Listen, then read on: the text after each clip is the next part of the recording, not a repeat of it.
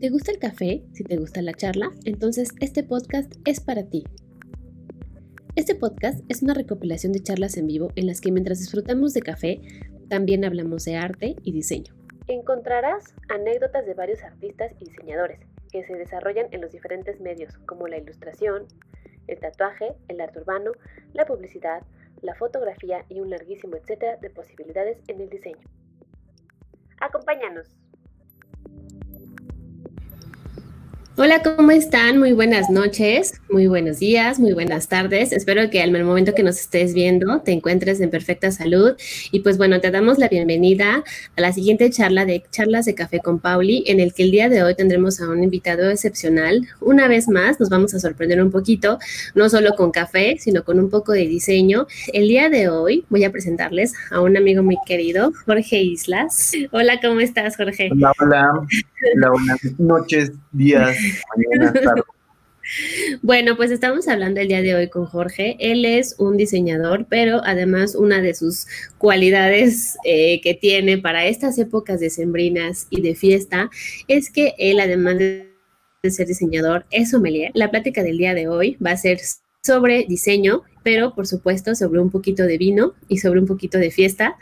Eh, así es que pues te doy la más cordial bienvenida, Jorge. Muchas gracias por estar aquí con nosotros.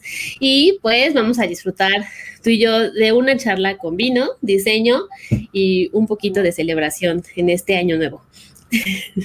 Entonces en este año atípico, pero gracias, gracias, antes que nada. Pues bueno, vamos a hacer un, brindis virtual para todos los que nos están viendo en YouTube. Van a poder revisar nuestro brindis virtual y todo, si nos estás viendo en Spotify o nos estás escuchando en Spotify. Entonces, bueno, pues solo te estaré contando que ya tengo aquí la botella que estaré sirviendo el día de hoy para que eh, Jorge nos empiece a charlar un poquito. El día de hoy no traigo una, una taza de café, pero sí traigo una botella y una copa de vino porque es hora de festejar el 2021 y bueno, la mejor forma de hacerlo es con una copa de vino. y Jorge también salud. Bueno, pues en lo que yo me sirvo el vino, a ver, Jorge, cuéntanos, tú eres diseñador, pero antes de ser diseñador estudiaste gastronomía y eh, ¿por qué primero estudiaste gastronomía y después qué fue lo que pasó para que empezaras a buscar eh, otra carrera y en este caso que fue el diseño. Pues mira, yo realmente eh, fui de esas víctimas, por así decirlo, de que se dejó un poquito manipular por esas eh, famosas palabras del diseño está saturado, es mal pagado, porque yo siempre, siempre, siempre desarrollé eh, mucho gusto hacia, hacia el diseño, sea, todo lo elemento artístico. Eh, mi, hermana es músico, por ejemplo, ella, ella es compositora, ella, ella estudió este, música. Y pues yo crecí con ella también en un ámbito muy musical, muy artístico, y por lo tanto me gustaba a mí mucho todo lo que tenía que ver con el arte pero recuerdo que amigos, familiares, el entorno, la, sociedad y todo ese tipo de conversaciones de siempre, de toda la vida, que hacían ver el diseño como que una carrera que era muy mal pagada, muy mal, valorada, y eso me empezó a hacer desestimarla. O sea, la empecé a desestimar en el hecho de decir, bueno, la cosa no, no va por ahí. Yo fui de las generaciones eh, que la, gastro, la gastronomía empezó con su mayor boom o sea, eh, mi, mi, generación, yo creo a partir de, eh, estamos hablando de hace más de 10 años, este, hace como 12, 13 años, eh, empezó a haber el boom de la gastronomía. Antes no había tanto, de hecho no había muchas escuelas. Entonces empezó a hablarse mucho de que iba a ser una profesión del futuro, de que los chefs ejecutivos ganaban muy bien. Pues me empezó a endulzar un poquito el oído ese tipo de, de situaciones, ¿no? Que se mencionaba. Es una carrera que me gusta mucho, que la respeto muchísimo, pero yo me di cuenta que no estaba mi vida en la, en la cocina. En la cocina, así es. No, no, no andaba por ahí. No, no era, no era el, espacio. De hecho, yo estuve a punto de, darme de baja. O sea, en, un, en un semestre. Ah, sí. Eh, yo, yo, yo me, o sea, fue así como que, bye, no, yo no, este no es mi mundo, me voy. Me voy. Porque aparte ya teníamos un antecedente en la familia. Mi hermana le pasó algo muy parecido a mí. Mi hermana empezó a estudiar psicología y, este, y, de repente un día fue así como que no, no, es lo mío, lo mío es la música, bye. La música y se fue a música. Porque ella y yo de niños estudiamos piano y ese tipo de cosas, entonces ella estaba muy, muy este, enamorada ya de la música y dijo, no, la psicología está muy padre, muy bonita, pero no es lo mío. Y se fue, de, de repente le habló a mi mamá y ya estoy en otro lado. Entonces, este, huyó de la psicología y me, estaba pasando a mí lo mismo. Pero como mm. en mi escuela eran un poquito tramposones en el hecho de que te pedían pagar la reinscripción con mucha anticipación, ya la había pagado. Ah. Entonces, eh, pues como de que no, si te vas de baja, ya no te regresa el dinero. Claro. Como de, tengo que terminar. Sí, fue así como que en la torre, ¿no? Y aparte, pues la gastronomía realmente nunca ha sido una carrera mm, barata, o sea, siempre es una, carrera cara. Entonces yo estaba así como en la torre, me van a colgar en mi casa. sí. Luego yo con mi batea de babas de... Desheredado. y obviamente no, ¿verdad? Pero pues obviamente el director me dijo, oye, pues sabes que este consume, por así decirlo, el tiempo que ya está pagado de la reinscripción, que era la reinscripción más un mes de clase, y ya después si quieres te vas. Y fue así como que bueno. Y curiosamente, ese semestre tuve yo la clase de enología y vitivinicultura. Ah, ok. Entonces fue así como de que Mm. pasa lo que pasa en todas las carreras, ¿no? Que hay como que áreas que te gustan más, hay como especializaciones que te, que te atraen más, y fue cuando yo le vi el rescate a la gastronomía. Yo dije, ah, pues a lo mejor aquí es. O sea, se puede decir que en el momento en que tú ya estabas a punto de desertar, que dijiste, ah, yo ya me voy de aquí, fue que llegó a ti esta parte de, la enología y de, esta eh, pues enseñanza que te dan, me imagino que en la carrera, y fue lo que dijiste, bueno, creo que sí valdría la pena quedarme por esto, o sea, sí fue por eso lo que te llamó la atención. Sí, sí, sí. Y de, de, hecho fue eso lo que tuvo que ver, porque aparte tuve un muy buen profesor de esa materia. A mí ya me gustaba el vino, este, y, tuve un muy buen maestro, un, buen, un muy buen sommelier como, como profesor. Y me provocó que me, que me gustara más, obviamente. Esto. Entonces fue cuando dije, no, pues aquí a lo mejor no me puede encantar estar en la cocina. Me gusta mucho la, la cocina a nivel teórico, la disfruto mucho, pero este, a nivel de ejecutarlo, yo necesito estar en un espacio más abierto, más dinámico, que es lo que me encanta del diseño, ¿no? que el diseño, pues, eh, uno en un entorno puede trabajar acorde a su creatividad, al espacio, etcétera, ¿no? Muchas cosas.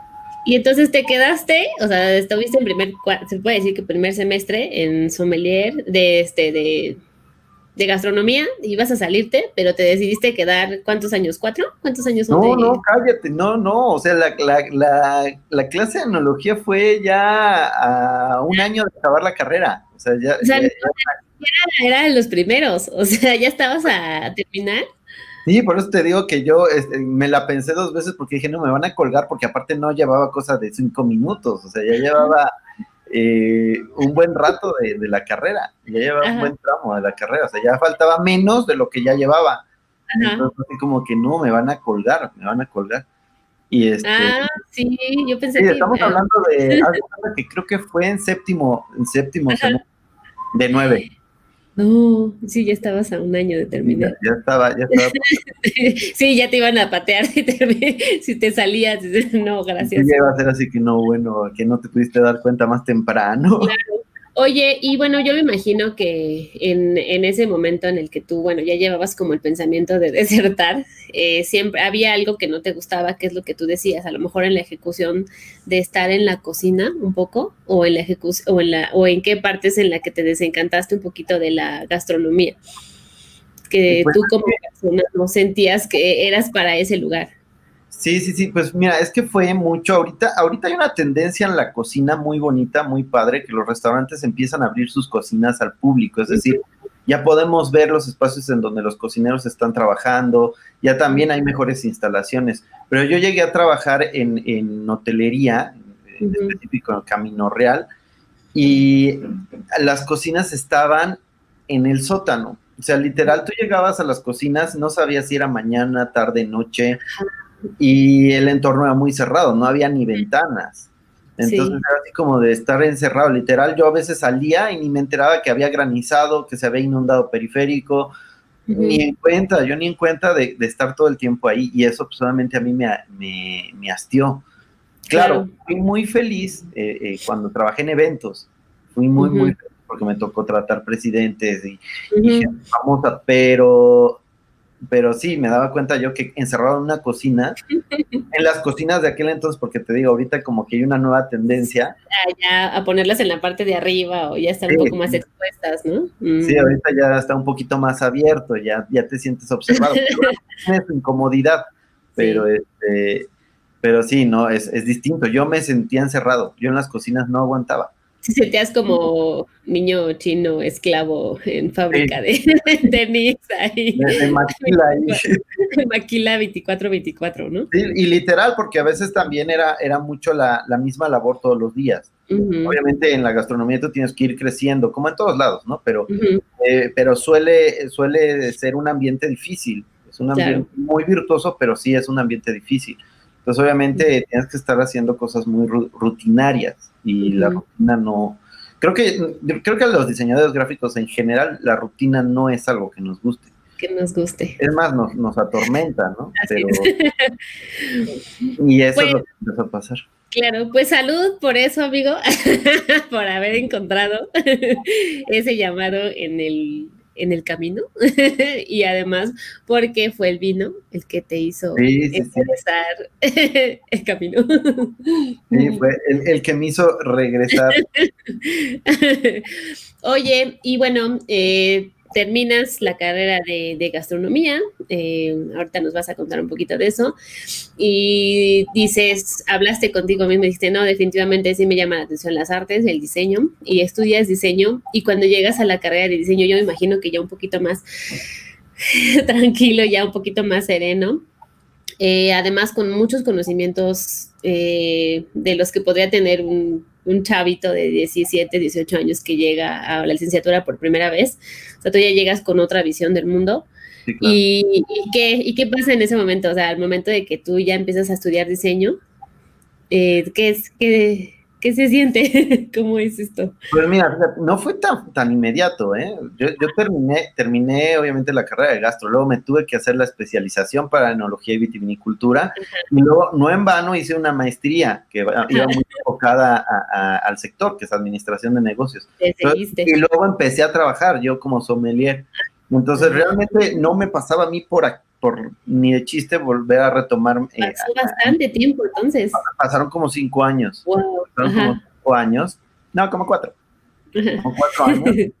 Este, en los que no me pasaba, Y yo, yo ya estaba trabajando como sommelier en un restaurante de, de alta gama, en un restaurante caro, y, y, ahí pues este, literal, o sea, la cultura del vino en México está despegando, pero todavía es, está, está creciendo. Y el restaurante aparte queda muy caro, pues no se paraban luego ni las moscas. Entonces, literal, yo tenía que estar como soldadito porque era el sommelier. Tenía que estar como soldadito todo el tiempo.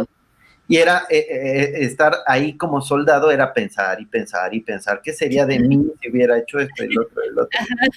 tu trabajo de meditación. Pues, literal, una ocasión dije, pues no hay clientes, me voy a la oficina y ya que me avisen los meseros si llega algún cliente. ¿no? Me fui a la oficina y me regañaron. ¿no? Me dijeron, tú vigilas a los meseros, no los, no los meseros. Entonces, tú debes, revisar a los capitanes, a los meseros, entonces tú debes de estar con más razón en... la parte administrativa, ¿no? Del restaurante. Eh, eres, un rango que, que si no está el, el, gerente, pues entonces está sommelier y, tiene que checar todo. Entonces, ahí estaba yo como soldadito y empecé yo a pensar eh, en qué sería mi vida eh, si no hubiera ido por ahí. Digo, yo amo el mundo del vino, me encanta. Eh, a los chicos, por ejemplo, en, la docencia, les digo, es mi, materia favorita, que es enología, porque literal se nota que, me apasiona, pero obviamente... La ejecución y la parte laboral. Sí, ahí, ahí, ahí, este, ahí la decepción. Entonces empecé yo a pensar mucho en ello y, este, y fue así como que no, lo tengo que asumir, lo tengo que asumir, ¿no? Y obviamente, pues los primeros con los que yo vi fue con mis papás, ¿no? Decirles, pasa esto. Y ellos, o sea, no, no, como buenos padres, no, no se tardaron ni un segundo en decirse, ya sabíamos. Ya sabíamos. era, muy evidente. Te tardaste como 10 años. ellos, llegaron a insistir, al igual que muchos familiares que me conocían desde niño, decían, es que a lo mejor sí, sí, pero, pero siempre demostró como talento algo hacia el arte. Así es. pues obviamente yo, yo, yo en, en, diseño, yo ya llegué ya grande son, ya, y fui un ñoñazo, o sea, fue... Ahora me voy a clavar en esto. Sí, sí, clavado, clavadísimo. Y eso creo que fue bueno. Ajá, sí. Eso, eso fue muy bueno. Digo, por algo pasan las cosas, ¿no? Sí. Yo no quiero decir que yo haya ido a, a tropezones con la gastro, pero pues todavía a, mi eh, etapa de prepo, cuando estuve Todavía era así que vamos a volarnos la clase. claro, totalmente. Eras el peor. Hay que irnos, el maestro no llega. No, Jorge se va a quedar. sí, sí, no, literal, sí, yo. De hecho, de hecho gracias a, a, mi segunda carrera, gracias al diseño, es que yo empecé a, tener gusto por la docencia. Mm. Gracias a eso, porque pues, obviamente yo le llevaba a mis compañeros cinco o seis años de entonces, obviamente yo les, les hacía estudiar, les hacía eh, incluso repasar cosas de básicas. Como que cultura general, amigos. Sí, sí, De ahí salió la, la docencia. Genial, pues salud por eso. Pues muy bien, pues estamos hablando con Jorge Islas, él es diseñador y sommelier. Muchas gracias a todos los que nos están escuchando en Spotify o nos están viendo en YouTube. Les recuerdo nuestras redes sociales que son charlas de café con Pauli y arroba Pauli-bajo en Facebook, así como Pauli Ilustrada en Facebook y en YouTube como Paulina Osorio.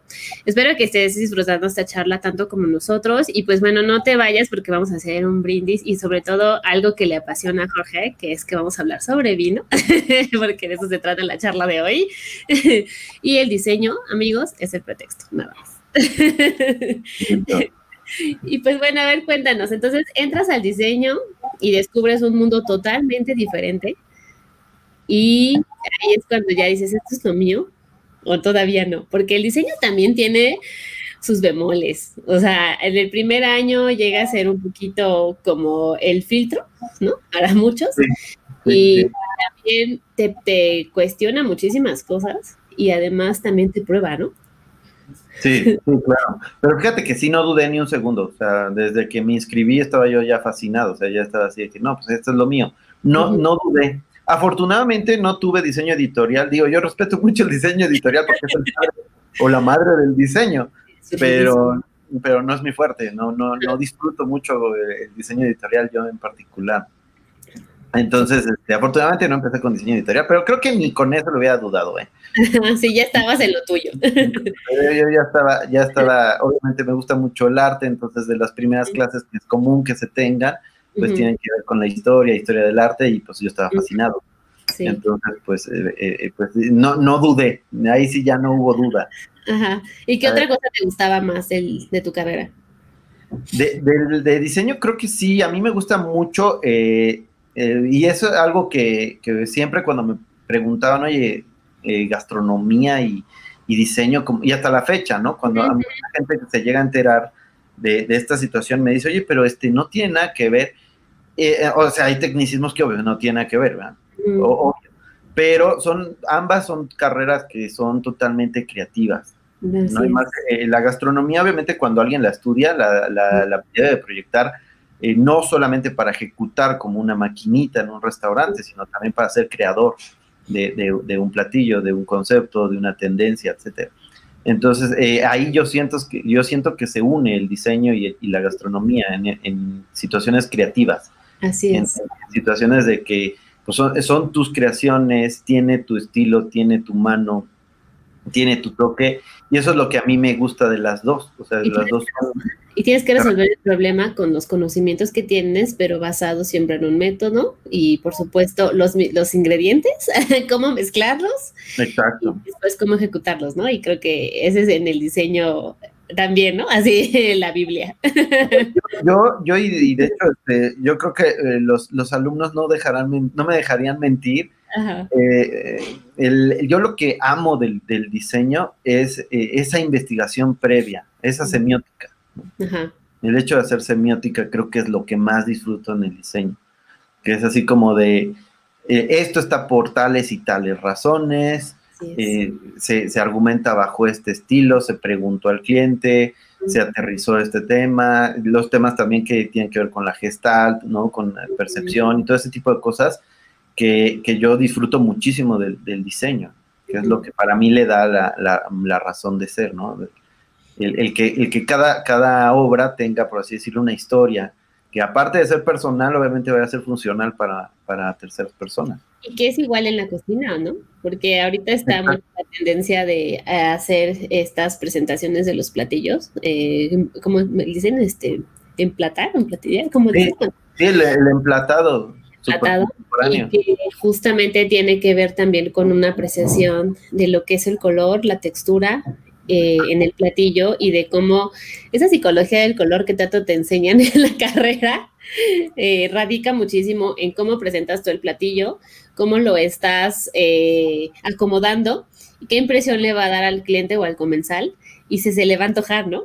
se lo va a comer y que así mismo sea como intuitivo, ¿no? Esta forma de acomodarlo y de cómo él debe de comenzar a a degustar, ¿no? Lo que estás, eh, lo que tú le estás presentando y creo que sí tiene que ver mucho con el diseño también, ¿no? O sea, tú le estás presentando un impreso, un cartel con colores, formas, tipografías, eh, un texto y el mismo ya no es comensal, pero el espectador ya sabe o tiene que intuir, ¿no? Cómo lo lee, cómo lo va a decodificar y cómo lo va a él mismo a comprender, ¿no?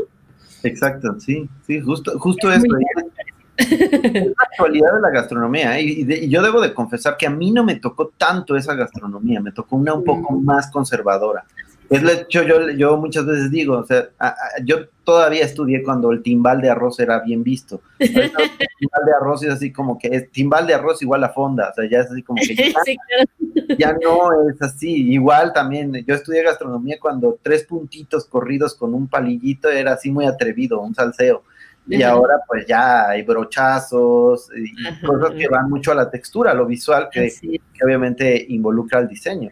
Y también hay fotos, fotos gastronómicas, o sea, hay cosas que, indirectamente se relacionan mucho, más de lo que podría parecer. Más de lo que podría parecer. Y creo que todo gastrónomo necesita a un diseñador y a un fotógrafo de, de comida, ¿no? Y creo que todo diseñador necesita comer bien. la inspiración. Y la inspiración puede ser sensorial. Así es. Oye, ¿y qué es lo que más te gusta hacer en diseño? Pues en diseño disfruto, yo, yo creo que de las cosas que más disfruto sí es identidad, identidad gráfica, precisamente por, porque, bueno, yo suelo trabajar mucho con, la semiótica, me gusta, como te decía hace ratito, o sea, me gusta mucho eh, hacer un elemento, una identidad que eh, apele a la historia de alguien o de algo. Es lo que más disfruto. También me gusta mucho hacer señalética eh, por, por todos los estudios que también implica porque no es solamente como de sentarme a, diseñar, sino que también es como de ver muchos otros aspectos que lo van a construir. toda la parte académica de la investigación, de conocer el cliente, estar en el lugar, ¿no? Saber dónde se veía mejor, los colores, la historia misma, ¿no? La misión, la visión. Exacto, o sea, toda esa estructura, el verla en la meta es lo que a mí me, gusta mucho del, diseño. Creo que es como Sí, pues tampoco te metiste con un área tan fácil ¿eh? en el diseño. O sea, a lo mejor eh, nosotros como diseñadores lo vemos eh, en esta parte de la disciplina como integral, pero sí hay ciertas áreas que son como de mucha, de mucha mm, fuerza y hay unas que son como las, las que siempre sobresalen, que es la publicidad y las que ah, todo el mundo quiere hacer porque es como la parte snob del diseño. Pero creo que la señalética es una parte también muy eh, poco, pues también no, no sé si, ¿cómo se podría decir? Que casi a nadie le interesa o que casi nadie quiere hacer, pero que siempre está ahí, ¿no? O sea, la más vista, pero menos vista, ¿no? Sí, claro, y que, y que bueno, que también aquí no andamos como que yo creo muy bien en ello, pero, pero este, pero sí, sí, compleja en ese aspecto. Sí, falta mucho trabajo todavía por hacer, ¿no? Incluso yo hace poco eh, que viajaba en el Metrobús, bueno, tú vas al metro y la señalética de las primeras líneas del metro es impecable, ¿no? O sea, no te pierdes, vas hacia el, lugar correcto, eh, las direcciones te dicen hacia dónde va el mapa, todo esto, pero ahora te, te vas al metrobús y yo no sé en qué estación estoy, ¿no?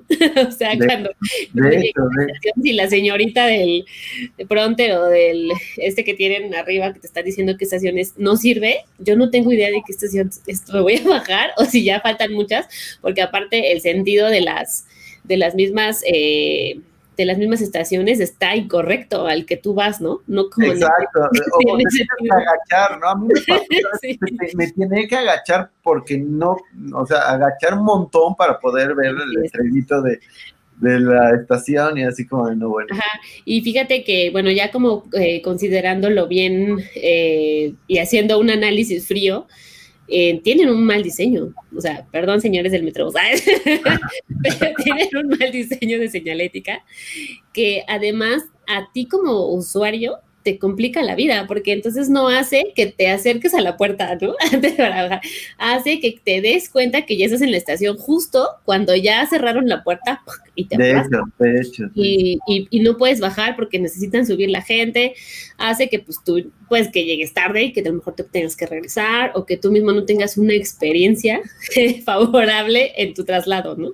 Y eso es algo que a lo mejor mucha gente no lo ve pero sí lo vive todos los días y eso es gracias al diseño, amigos.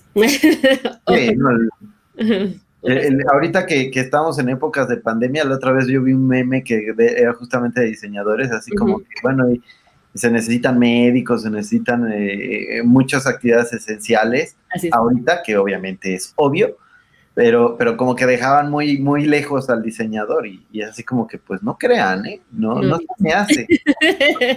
Porque si alguien puede ayudar a que la gente entienda un mensaje más rápido con una infografía o, o, justamente a dirigir un flujo de personas, pues alguien, si alguien puede hacerlo de, de una forma estudiada, no nomás así por intuición, es un diseñador gráfico. Totalmente, sí, del simple hecho de decirte de poner un color en un semáforo o de presentar una campaña de su sana distancia o presentar una campaña eh, masiva informada sobre los pasos que tienes que seguir para salir a la calle, cómo usar el cubrebocas, ¿no? Una infografía de cómo usar el cubrebocas, una infografía de cómo se debe de hacer pues, la limpieza de manos, todo esto eh, tiene que ver con un recurso elaborado por una persona especializada en justamente comunicar, ¿no? comunicar todo, todo este, todos estos procesos o todos estos pasos adecuadamente y que no te, no te dejen eh, cabida a la duda, ¿no? Así de, ay, sí, sí lo estoy haciendo bien o si es así, ¿no? Sí, claro, ¿no? Y más, y más que somos una, una sociedad, un país que tiene todavía muchas este, culturas, o sea, que, que tiene que mandar mensajes claros gráficos. Eh, porque tenemos todavía muchas lenguas. Digo, eso es muy bonito, pero también es un, es un, este, un pequeño obstáculo para poder hacer todo genérico y pensar que todo el mundo lo va a entender de la misma forma. O sea, sí, amerita un trabajo gráfico mejor, mejor hecho y más pulido, eh, para poder ser también eh, inclusivo en, en, todas las, las, zonas, ¿no? En todas las culturas.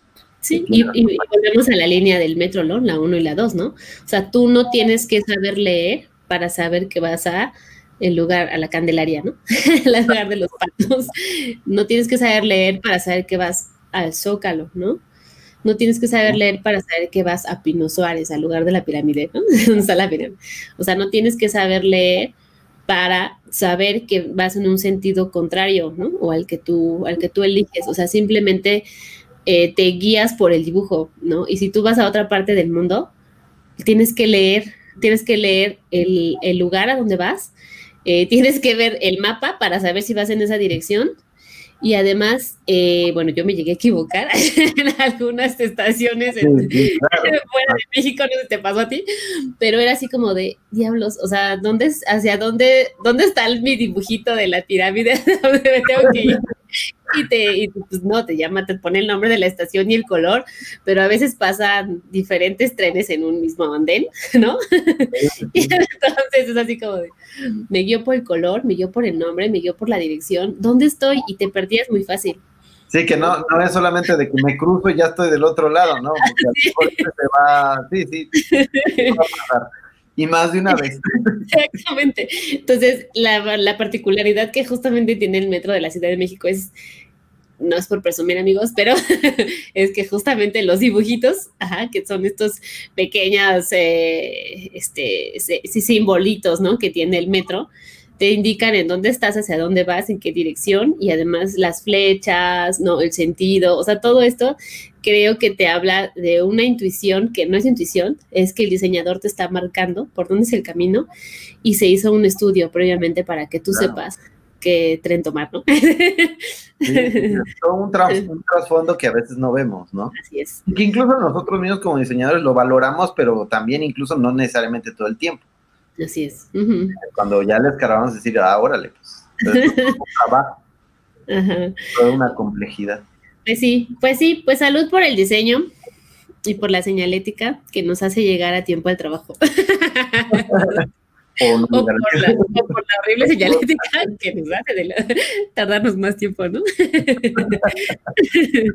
pues sí, creo que sí tenemos que hacer un poco de, conciencia en eso, eh, que el, diseñador sí es parte muy importante de una sociedad, de una cultura, porque justamente es el que va a retomar todos esos símbolos, todas esas imágenes, las va a decodificar, las va a codificar para que tú tengas una guía, ¿no? De lo que estás, o de lo, a dónde quieres llegar, de lo que quieres hacer, o de la información que otro sector de la población quiere que, que tengas, ¿no?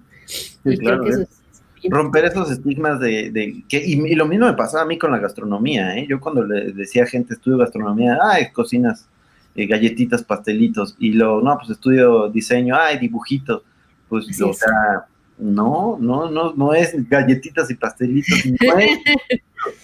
Así es. Sí, porque por ahí dicen, ¿no? Que ser un buen cocinero no solo implica eh, saber que vas a hacer un platillo, sino saber cómo mezclar todos los ingredientes, la química que esos ingredientes te va a dar para que el platillo sea, sepa bien, ¿no? Eh, tenga buena textura y que no te haga daño, ¿no? O sea, todo, todo lo que va involucrando en, en esa mezcla es la experiencia que tú vas a tener al final, ¿no? Cuando tú pruebas ese platillo y dices, es que me sirvieron unas enchiladas de Jamaica, ¿no? O sea, eh, ¿cómo me voy a comer la Jamaica?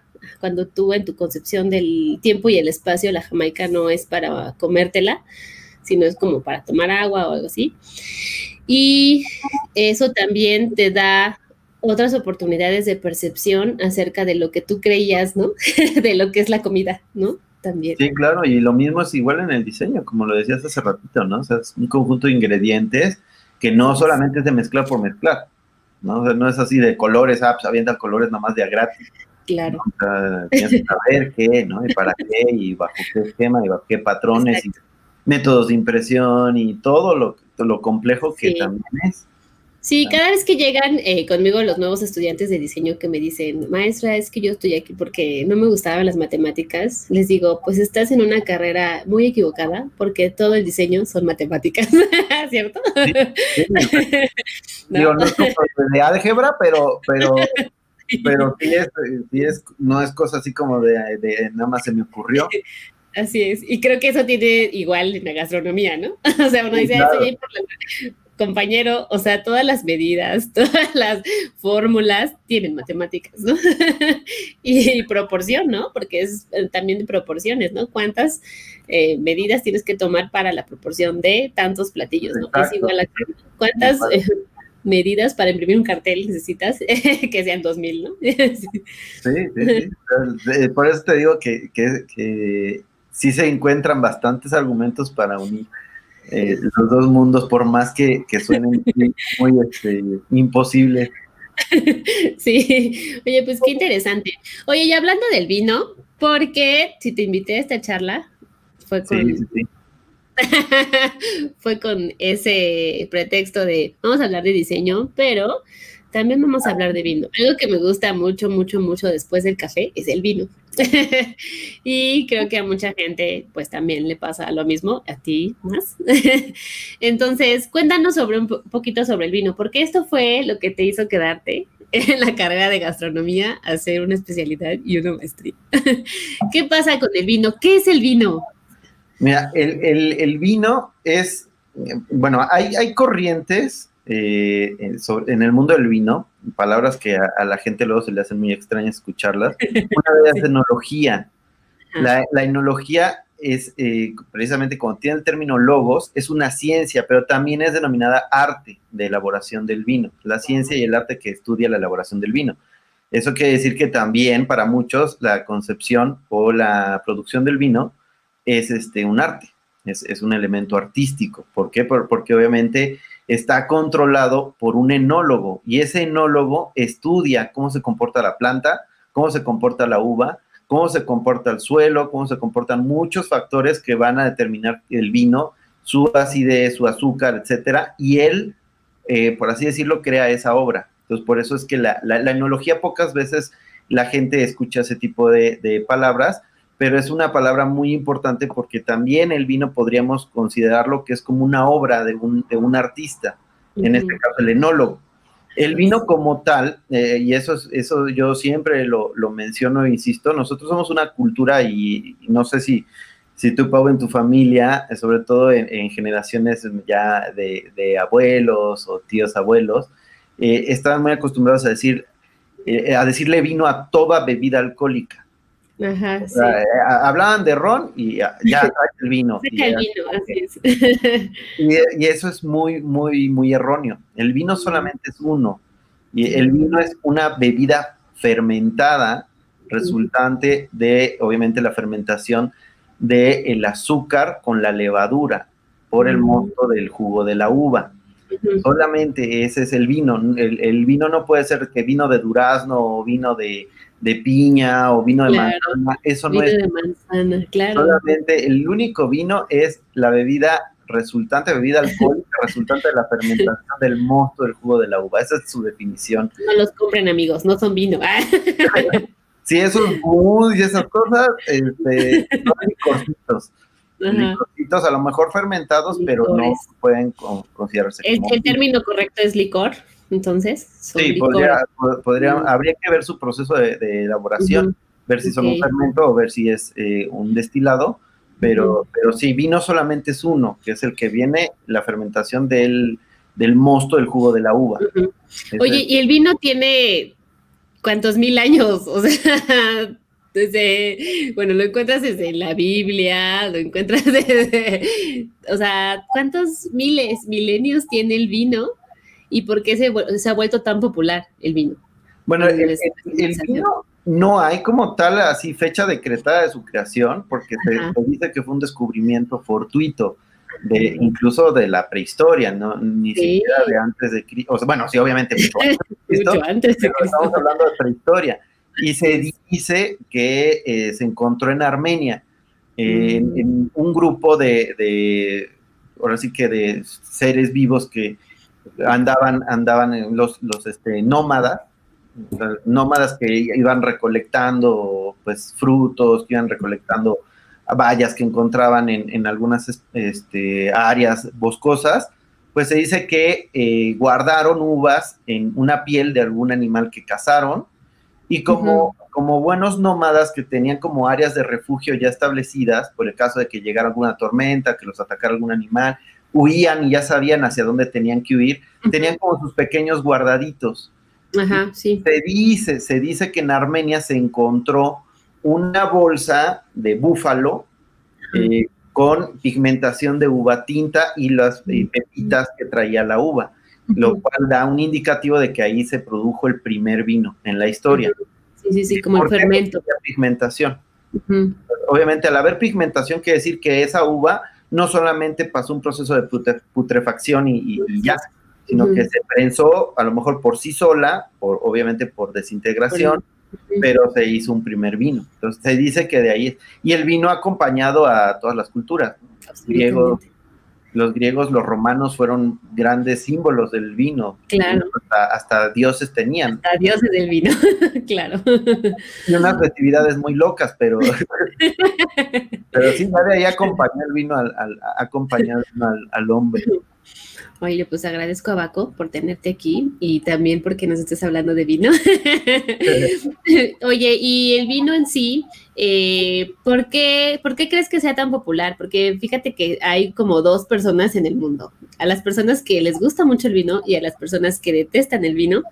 Y eso es algo muy constante que me ha pasado, ¿no? Que digo, bueno, no, pues yo prefiero vino que cerveza. Y mucha gente me dice, ah, guacala, ¿no? No me gusta el vino.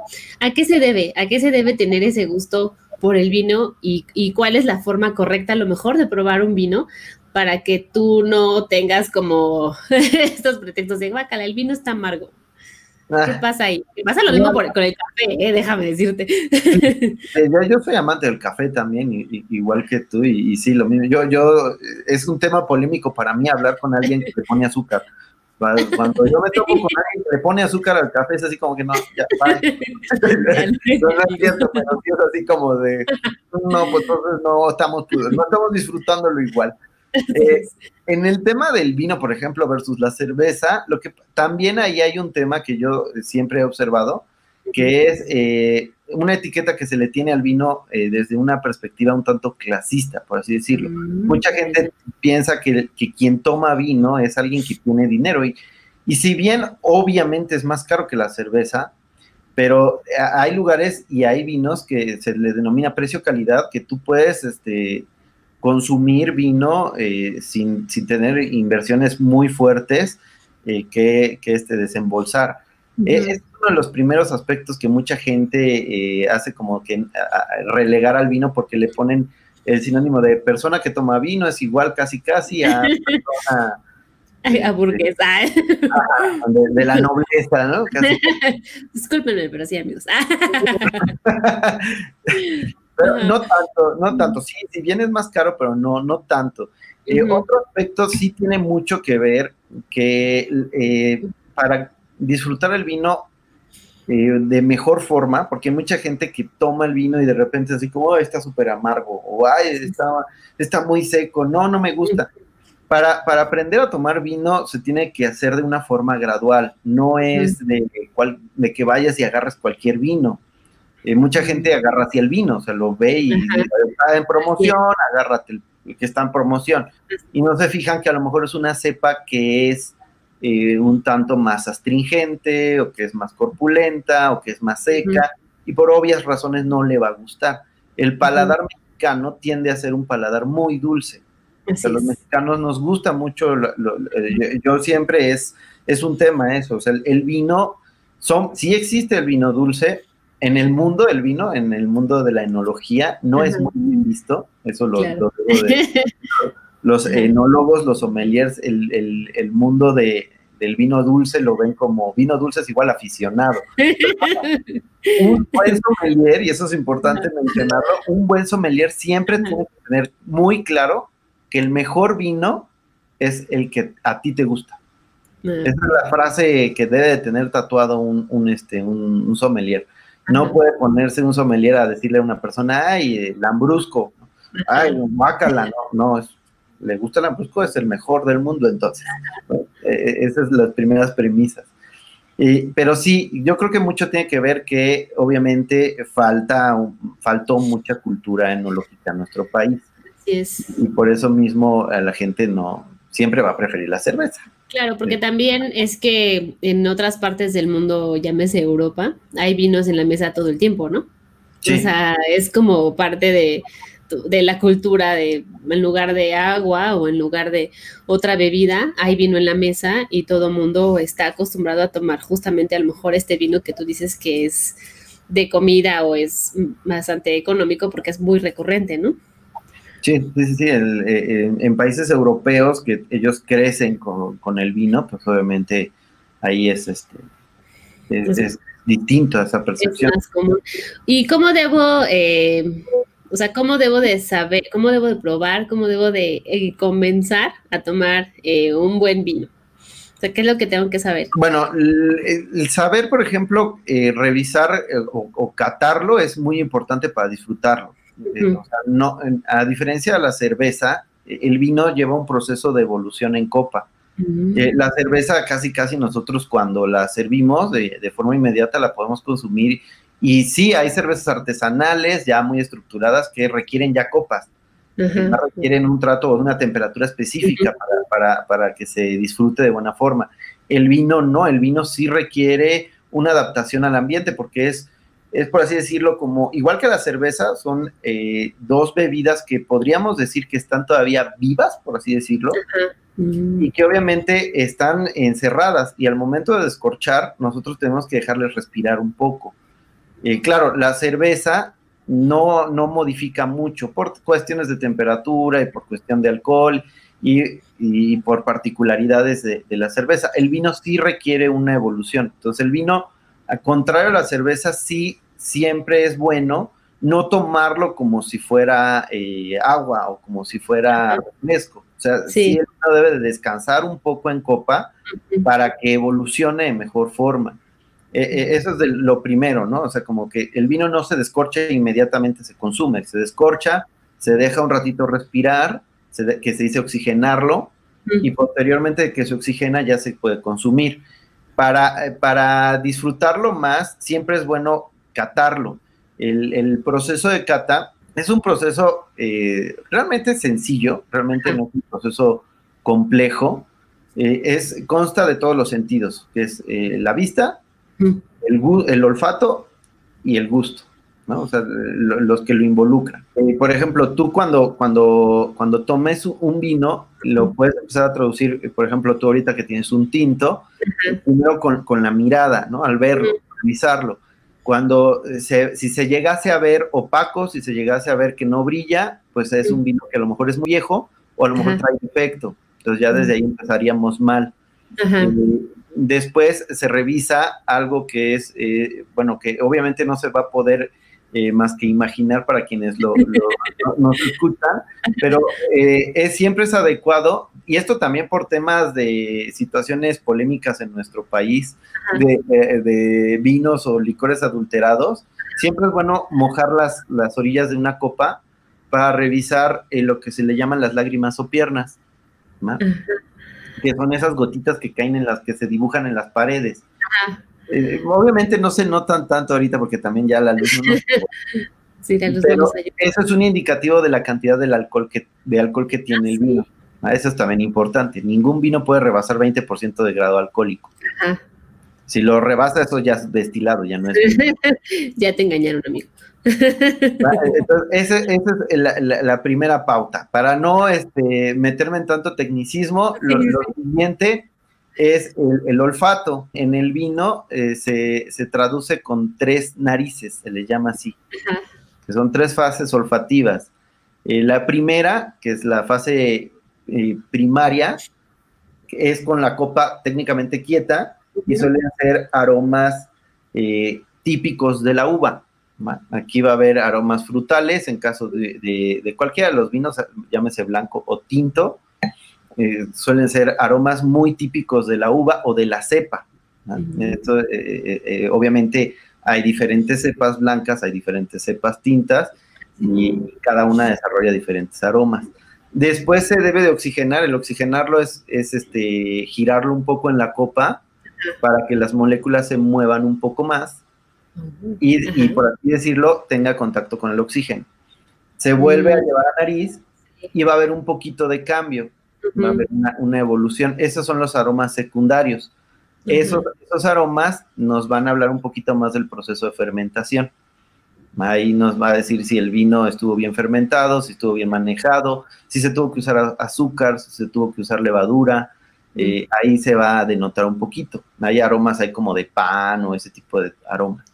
Y por último, la tercer nariz eh, ya, ya involucra un poco dar un sorbo. Se da un sorbo, se hace literal como si fuera enjuague bucal, eh, no se traga luego, luego, o sea, el sorbo se moja por toda la boca, por todas las encías, y luego se pone una cunita eh, de vino en la lengua y se respira por la boca y se exhala por la nariz. En ese exhalar vienen los aromas terciarios, que son los aromas que vienen de un vino en barrica, el tiempo que pasó un vino en barrica. Eh, obviamente, eh, es, esta cata, o sea, e, e, ese proceso de cata funciona para alguien cuando va a degustar el vino para ver su estructura.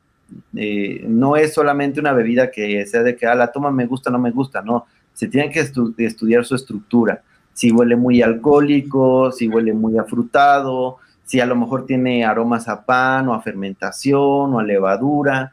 Y todo eso se analiza para poder concluir por eso, no, técnicamente no es una bebida que sea así como de me gusta, no me gusta. Ah, técnicamente, para que decretáramos que me gusta o no me gusta, tendríamos que primero cumplir un círculo de, cata. De cata, claro.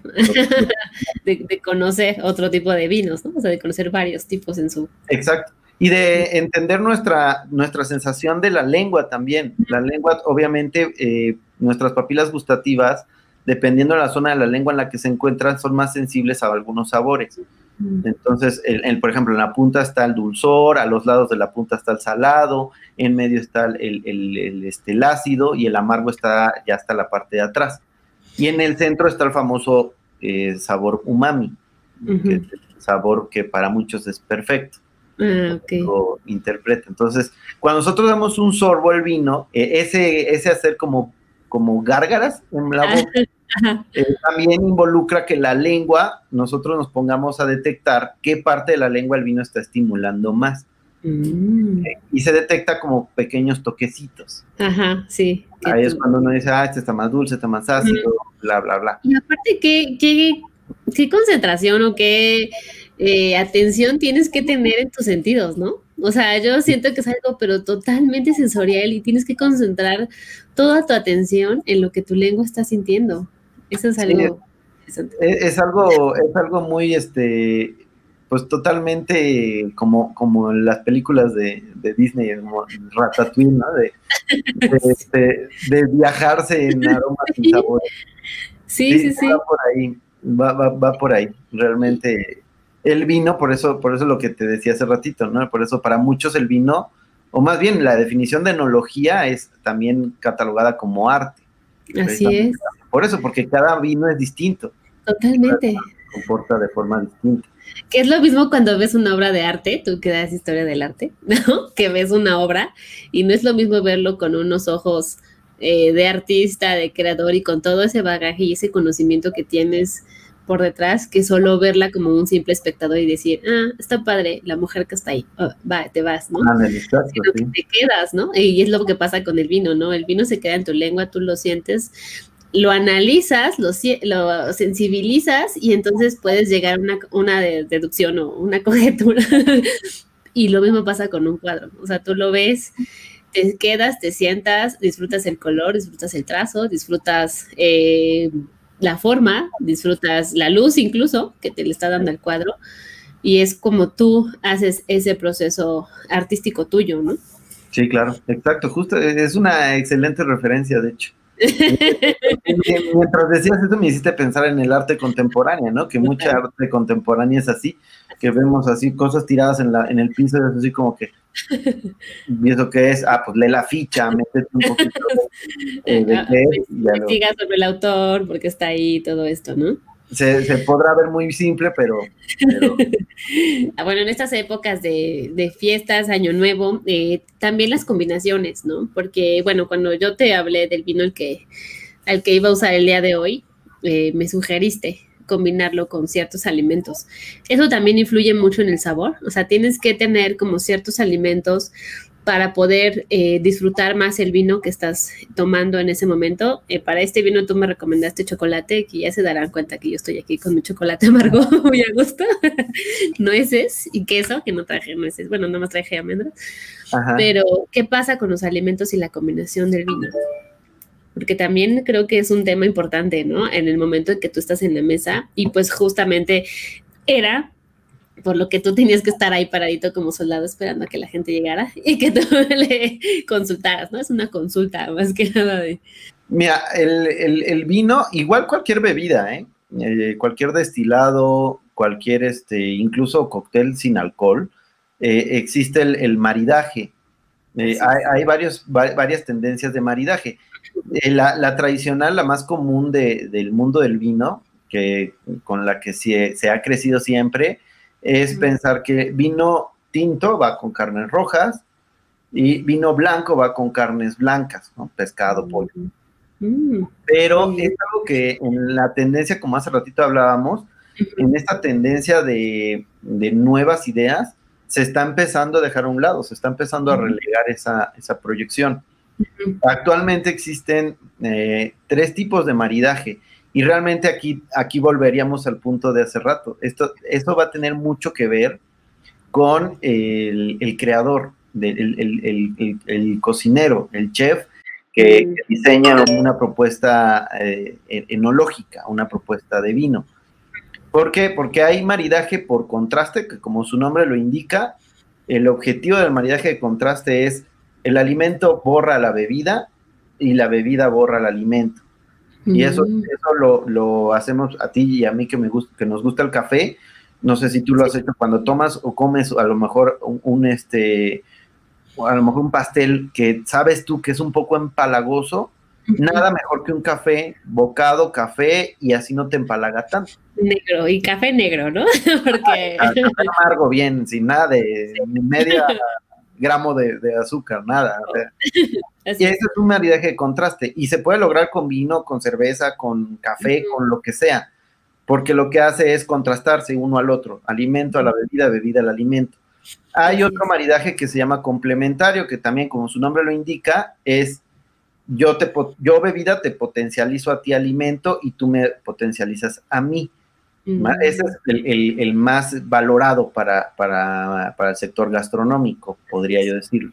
Y por último, las nuevas tendencias marcan eh, un maridaje que se llama proximidad, que ese, la garantía de ese maridaje de proximidad, lo que hace es utilizar la bebida que tú vas a consumir, se usa en el alimento. Ah, sí. yo con este vino blanco que tengo, Ajá este mismo vino blanco lo voy a usar en la preparación de mi alimento. Y por lo tanto, cuando yo vaya a consumir el alimento, lo consumo con una copa de este mismo vino y va a empalmar de forma perfecta. Wow. Entonces, por ejemplo, para estas fechas, todo está eh, en, este, en entender qué es lo que voy a comer y qué es lo que voy a tomar y también qué quiero lograr, que se complementen, que se contrasten o que se acompañen eh, prácticamente de esencia. Así es. Por ejemplo, alguien que dice, no, pues voy a comer un pavo con, un gravy dulce, bueno, pues a lo mejor sería un vino. Si quiero complementario, un vino dulce son. Si quiero contrastarlo, entonces un vino amargo. Ahí está más o menos la intención. Bueno, pues ahora ya saben qué pedir, ah, qué preparar para este, estas fiestas de Año Nuevo y de Navidad, si es que nos escuchan el próximo año, porque ya no nos va a tocar Navidad. Pero bueno, oye, pues fue un placer hablar contigo, hablar un poquito de vino, hablar un poquito de diseño, hacer una comparación muy ilustrativa acerca de cada una de las dos carreras, porque creo que las dos carreras tienen lo suyo y creo que se complementan a la perfección. Eh, yo quería hablar contigo justo por eso, porque es muy interesante saber cómo ve el mundo de la gastronomía un diseñador y cómo ve un diseñador este, cómo es visto un diseñador en el mundo de la gastronomía, ¿no? También. Y que pues a la larga creo que todas las carreras en sí se complementan porque como seres humanos pues tenemos un poco de, de todo, ¿no? O sea, creo que todos hemos ido a comer un restaurante, creo que todos hemos... Eh, tenido problemas por no leer bien los letreros en la calle o no entendido bien las instrucciones en una en un paquete o en, un producto, porque pues el diseñador no estaba, no había diseño, ¿no? En este producto, entonces no entendimos. Entonces, eh, creo que se complementan perfectamente con todo lo que es el quehacer humano, estas dos carreras. Y pues me dio mucho gusto platicar contigo y saber un poquito más del vino y saber qué voy a preparar para Año Nuevo. No, pues muchas gracias, Pau, también. siempre un gusto. y pues bueno, eh, antes de despedir a Jorge, les recuerdo nuestras redes sociales, es arroba charlas de café con Pauli y arroba Pauli-oso en Facebook como Pauli Oso Ilustrada. Y bueno, pues síganos, denos muchos like. Eh, Jorge ahorita pues no está promocionando nada de sus redes sociales, pero si gustan a un buen sommelier pueden escribir debajo de los comentarios que están aquí en YouTube o pueden escribirme en arroba eh, pauli-oso o arroba charlas de café con Pauli para que lo contacten y lo puedan contratar como sommelier o como diseñador, ¿por qué no? y pues bueno, pues te agradezco muchísimo tu tiempo y pues bueno, te deseo un excelente 2021. Espero que todo, todo, todos tus planes con el diseño, la cocina salgan excelentemente y pues salud por tenerte aquí. y ah, pues hoy no tomamos acá te cámara. sí, Así. Ay. es un brindis virtual, amigo. Muchas gracias, Jorge. Cuídate no, mucho. al contrario, Pau. Muchas gracias. Adiós. Nos vemos en 15 días. Adiós a todos. Bye. Este es un podcast producido por Pauli Oso. Síguenos en redes como Instagram en Charlas de Café con Pauli y en Pauli-Oso y en Facebook como Pauli Oso Ilustrada y no te pierdas ninguna de nuestras charlas.